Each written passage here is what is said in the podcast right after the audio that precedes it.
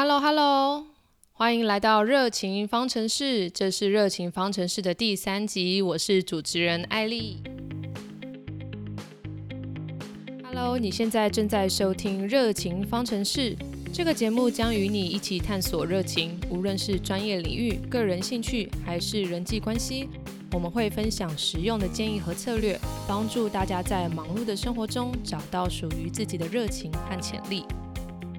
前阵子呢，NVIDIA 非常的火红，尤其是黄仁勋执行长在台湾占据了各大版面，连可能不是很熟知科技业各个公司状况的人都知道 NVIDIA 这家公司。那我也非常幸运的，刚好在戏谷前阵子有被邀请到 NVIDIA 做参观，里面非常的漂亮，让人很称羡可以在这样的环境工作。同时呢，我也在思考着说。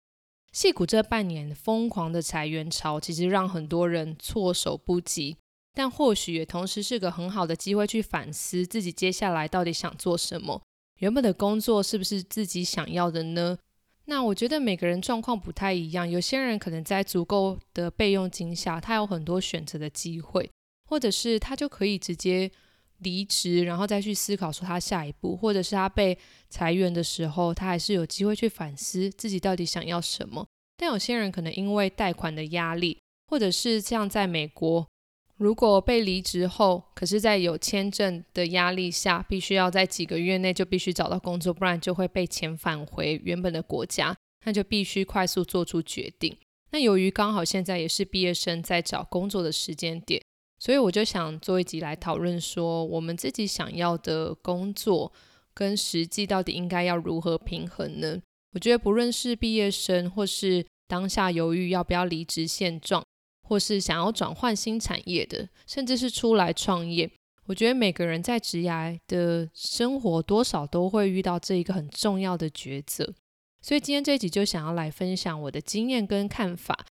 至于要不要转换跑道呢？我觉得可以从外在环境客观的看待，还有自身的呃条件来做评估。那如果我用外在环境来看待，你现在还是踌躇不前，说现在的工作并不快乐，那或者是不是该转换，或者是呃，如果你工作经验没有很丰富，你到底应该要找怎么样的工作？我觉得以下的建议都或许或多或少可以帮助你去做决定。那第一个呢，我觉得就是你可以评估自己在这家公司短期跟长期的成长曲线。譬如说，我在这家公司待一年、三年、五年，甚至更久，我会有成长曲线是怎么样？我会变成怎么样的人？我会收获到的东西是什么？那跟我自己的性格有没有相符？跟我的原则是不是相符？很多东西当然也是要进去才知道，但我觉得你可以先去审思这一块。有些公司可能会把员工当做潜力股，给予适时的训练制度，或比较幸运一点的，有些老板甚至会针对你个人给予短期、中期、长期的目标，也会视你成长的状状况来做进一步的调整。但如果你的工作替代性很高，公司把员工视为可有可无，换一个人也没关系，那你可能就需要多点思考：我在这边做更久，我可以学到的东西会更多吗？对我的未来是否有更加分的项目？那这些努力是否有机会在未来某个地方开花结果？所以我觉得可以从公司跟你的这些。呃，平常的工作的形态环境，然后来评估自己的学习曲线，你成长的东西跟你最后获得的是多少，来呃去思考，说我是不是该继续待在这家公司，还是我其实早一点离开，换到更有潜力的公司，对我是比较有帮助的。那再来呢，我觉得是产业的发展跟这个产业或产品的市场状况。就是评估说，呃，你现在这个公司在这个大环境的竞争性如何？你这个产品或是这个产业，在这个大环境或是在未来的五年、十年，它会被淘汰吗？还是有机会发展成更大的规模？因为我自己是非常相信风水轮流转，因为现在这个产业好，不一定是一辈子的好。科技业或是运输业，在前几年因为疫情的关系。终端需求量暴增，员工的薪水也水涨船高。但这半年大家就开始外出了，更多的消费落在可能民生用品或是观光业，所以每个行业可能会依环境的变迁不断的转变。像我们熟知的傻瓜相机啊、DVD，前都是很热门的产品。那以科技领域来说的话，还有像太阳能，这也是很多绿能的保护者一直想推动的，但至今仍是夕阳的产业，一直没办法把它扶起来。那当然它的原因有很多，但我想表达说，如果你对现在的公司或产品并不是这么热情，你也可以审视说，呃，在这个产业或这个产品，或是你公司本身的竞争力，在现今的这个市场状况跟未来的发展，来决定自己的去留。当然，同样呢，也应用在新的产业中，跟你未来想要跨入的这个行业，你也要评估说，你想去的，就是你的梦想的这个现况跟未来可能是怎么样的一个蓝图。对，那我觉得虽然呃，有时候其实我们不一定很能预估未来，但是我觉得多去思考，其实也有助于更了解你自己。你也可以看书，或者像像 YouTube 非常的发达。可以从 YouTube 上去搜寻你有兴趣的主题，那现在的演算法都很厉害，你只要有搜寻过，后面就会就会蹦蹦蹦的跳出呃更多你有兴趣的这个这些话题，那你就可以去参考、去思考说，呃，你的评估跟就是你得到的这些呃输入的资讯是不是有符合，或者是呃你可以怎么去做应变？那假如最后真的。可能不是如你所想，但我觉得至少也都是你已经先思考过的。或许你也知道它有的潜在的 risk 是什么。OK，那下一个呢？我觉得还可以看的就是说，看你老板的现况，就你可以看一下说，你上一个或是上上个，甚至上面的主管，他们现在工作状态怎么样？他们要面对的压力是什么？例如说，你的主管除了管理下属，是不是也要接案子？每天自己也做到半夜，那有可能未来有机会你爬到这个位置，你就是下一个他。再上去的主管，或许每天跟副总、总经理、高层有开不完的会，他们要面对的压力可能是这个计划不成功，这个业绩没做起来，就有被降职或是位置不保的这个危险。那这样你可以承受这种压力吗？以我自己为例，我自己有待过的公司，很多高层其实是必须要熬夜加班的。那也有一些是每年有三分之一的时间都在国外出差，睡眠的时间都很少，甚至过年必须要随时 on call，牺牲跟家人的时间。那我也有呢，待过一家公司，对主管们非常严格，做不到公司的要求或标准，就有可能被调离台湾，就是外派到外地工作。那有些资深前辈在这种公司或领域耕耘很久。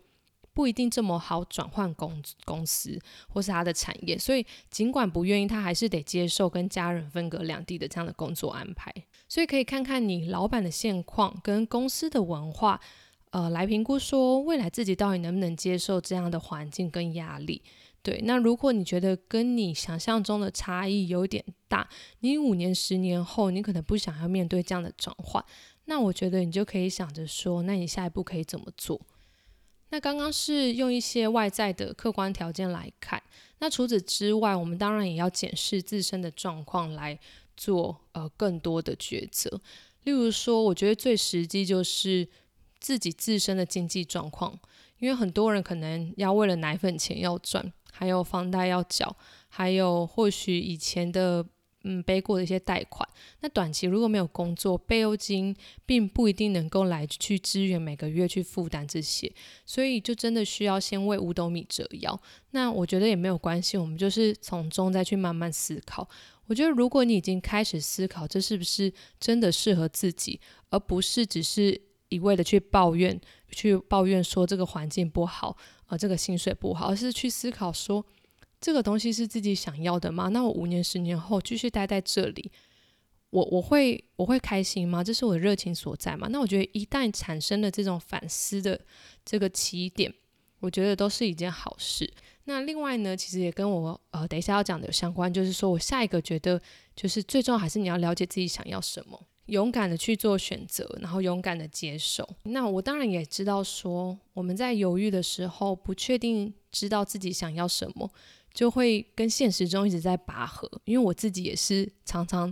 一直在理想跟现实中拔河的人。那我觉得有一个方式是，你也可以盘点你的技能，就像是打游戏的时候，我们会看一下说，诶，我们还有多少的血？我们手上有哪些武器？敌人有什么我们没有的？我们可以怎么出击，让自己的赢面大一点？以我自己为例子，像我做业务非常多年后，然后我就决定要转换到做专案经理 （Project Manager），就是大家简称的 PM。其实，在这中间，我非常非常的犹豫，就是说我在业务这么多年，我要把在业务中累积的这些经验，还有人脉，还有呃我了解的一些产品技术，就这样先暂停，然后转换到 P E N，就是不太一样的这个工作性质。其实我觉得很可惜。那我那时候是怎么自己去评估的呢？我想说，如果我做业务，因为业务呢，其实蛮多时候是要去面对客人。不管是呃出差，或者是陪客人去应酬等等，就是当然不一样的工作领域会有不一样的业务性质。但当时我其实是很常出差，然后我又想说，如果我一直这样做到可能三四十岁的业务，我可能有小孩，我有家庭，然后我每一次出差，我可能就要出差个两周，我就觉得我好像不适合做这么频繁出差的工作，因为。我其实未来还是觉得我会想要以家庭为重，工作为辅。对，那每个人优先顺序不一样。那如果我到了我有呃这个小朋友的时候，我才去转换专案经理，其实我可能要付出的机会成本更大，我可能薪水要整个重新谈，累积的年资越多，当然薪水就越高嘛。那你可能放掉要重新谈的筹码。风险就越高了，对，所以我其实那时候也是很犹豫。但是如果我在年轻时，我在我当时想的那一刻，我马上就转换，我觉得我其实转换的机会成本可能相对较低，而且我可以重新去累积，说 OK，我在那个时间转换，我开始重新做批验，等到我年纪更大的时候，诶，我批验的经验也够，而不是我中间突然才从业务转批验，业务的薪资我得重新谈。但是我 PM 的经验又没有这么多，或许我得跟其实比我年轻更多，但是他们 PM 经验比我多的人去竞争。所以我当时就去思考一下自己到底未来想要什么，以及呃我可能会付出的东西。呃，最后就决定说，我就是其实是有在减薪一点的状况下换到 PM 这个工作。那其实我这个例子也跟我下一个呃我想要提的。东西是雷同的，就是风险评估，就是你转换跟不转换的机会成本到底是什么？例如说，呃，你还可以再进一步想想，你对这个新产业、这个公司、这个职务，你够熟悉吗？你要承担的风险是什么？如果最后这个选择不是自己想要的，那你失去的是什么？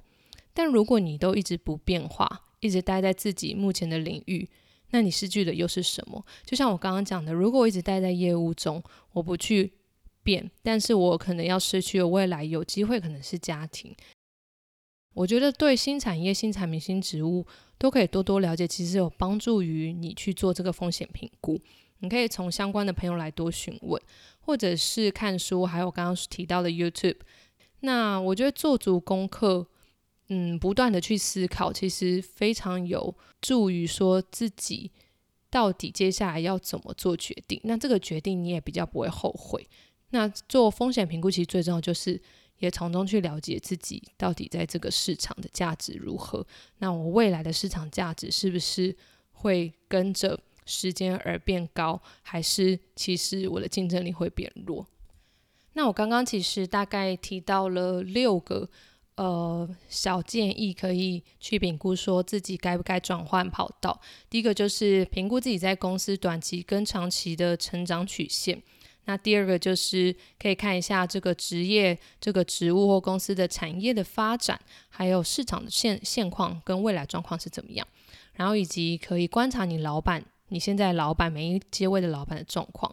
那还有就是你要当然还要评估自己自身的经济能力嘛。以及了解自己到底想要什么，最后是风险评估、风险管理这样。那其实讲这些呃这些的方式，我觉得也有一个工具很适合大家使用，就是 SWOT 分析。SWOT 是 S W O T，由四个单字所组成的。这四个分别是 Strength 优势、Weakness 劣势、Opportunity 机会、Threat 威胁对，分别叫 SWOT。SWOT 分析是把自己分成四个象限，那四个象限可以来评估自己的优势、劣势、机会跟威胁，然后做一个对内跟对外的整体评估。那在完成 SWOT 分析之后，你就可以进一步去思考哪些是可以利用，甚至提升自己的优势，减少劣势，也就是不利于自己的部分消除，提升自己的竞争力。哪些是可以把握的机会，跟排除潜在的威胁？那我举我刚刚从业务转到 PM 的例子，我用 SWOT 来分析，将我的人格特质跟这个目标应征的职缺的工作特性来做比较。那我就只是简单先呃各列了一一两点这样子。那实际上你可以列非常多点，然后再去做更深层的思考。那像是呢以优势来讲的话，像我做过业务，我拥有知道说该怎么跟客户沟通的这个经验。那因为我们是目标导向的工作性质，所以我也有规划目标和拟定执行策略的这些思维。那这都是在做 PM 也需要具备的条件。那劣势的话，可能是我没有处理过非常非常琐碎杂事的经验，因为业务跟呃 PM 的性质比较不一样，业务是偏向行销策略跟客户管理，但做专案管理其实更多的时候是在同时间会发生。五到十件平行展开的这个异常，那你在这个异常中，你还是得去解决并确保，呃，这个案子可以如期的完成。所以他们还是有些许的不同。那所以如何在 PM 中当一个好的 issue tracker，并准时给客户验收，就非常的重要。那虽然当时的我还是相信我可以做得很好，不过以市场的现况来讲，我并没有一个实物的。经验可以来说服考官，所以当时我先把这个列为劣势。那当然，你之后你做完这个 SWOT，你看完你的劣势，也可以从中去想到一些解法，或者是呃说法，在你面试的时候可以更有帮助。对，那再来刚刚说的优势劣势在是机会跟威胁。那机会呢？呃，我觉得可能是有些公司或主管认为好的 PM 可以带来更多的生意，因为 PM 需要长期的跟客户一起合作专案，所以如果客户满意，就也有可能愿意带进更多新的生意进来。所以当时我就把这个列为机会。那我也可以把业务的人际管理在 PM 上应用在客户或者是对内的团队。那危险呢？呃，我觉得像是实际上就是没有具备 PM 这样的经验。那我也没有呃，当时也没有考过 PMP，就是 PM 需要具备的一个专案的呃执照。所以其实在这方面就会相对于其他的竞争者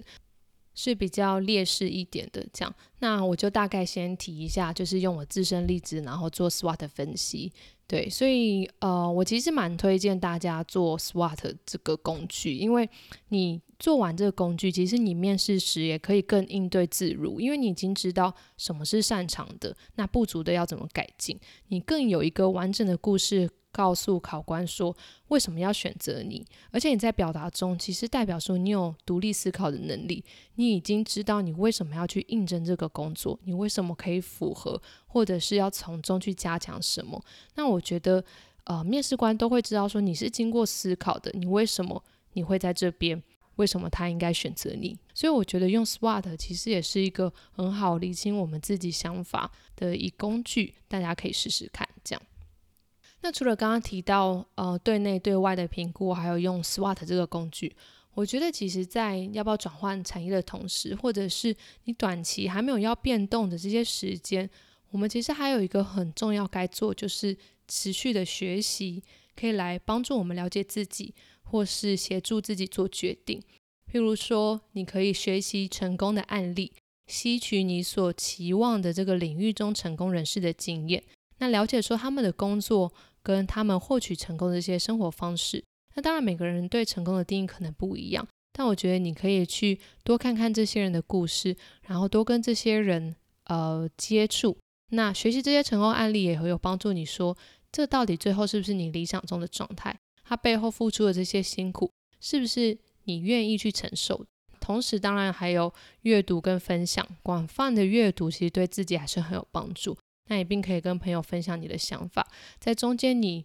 在整理脉络表达的时候，你也会更清楚自己应该要怎么做。还有持续的呃去进修、参加课程，那增加一些技能。比如说，像我觉得多建立一些软实力是在每个领域都很需要的。呃，像成为一个 storyteller，你要成为一个好的故事、好的叙事者。像在戏谷，其实很多创业家或者是呃小型的企业，他想要出头，他不一定一开始是产品这么满分，但他们非常的会说故事。他们很善于包装，然后去告诉、说服投资者为什么他们的东西是有潜力的，是这个市场所需要的。所以我觉得这些软实力，其实在不管在哪里都会应用到，可能有一天都会助我们一臂之力。所以我觉得时刻的准备跟努力，也才有可能在机会来的时候抓住他们。那如果你还没有准备好，某一天有人真的提供一个机会给你。其实有时候你没有把握好第二次的机会，有时候就不是这么容易可以获得。所以我觉得除了呃做对外对内的分析，我觉得持续学习也是我们需要特别注意的。今天的节目就在这边先告一段落喽，希望这些对你有帮助，然后也希望你可以尝试把你的故事留言告诉我，会有任何问题留言告诉我，我都会尽量在下集的 podcast 来做回答。那我们就下次见喽！祝你有美好的一天，拜拜。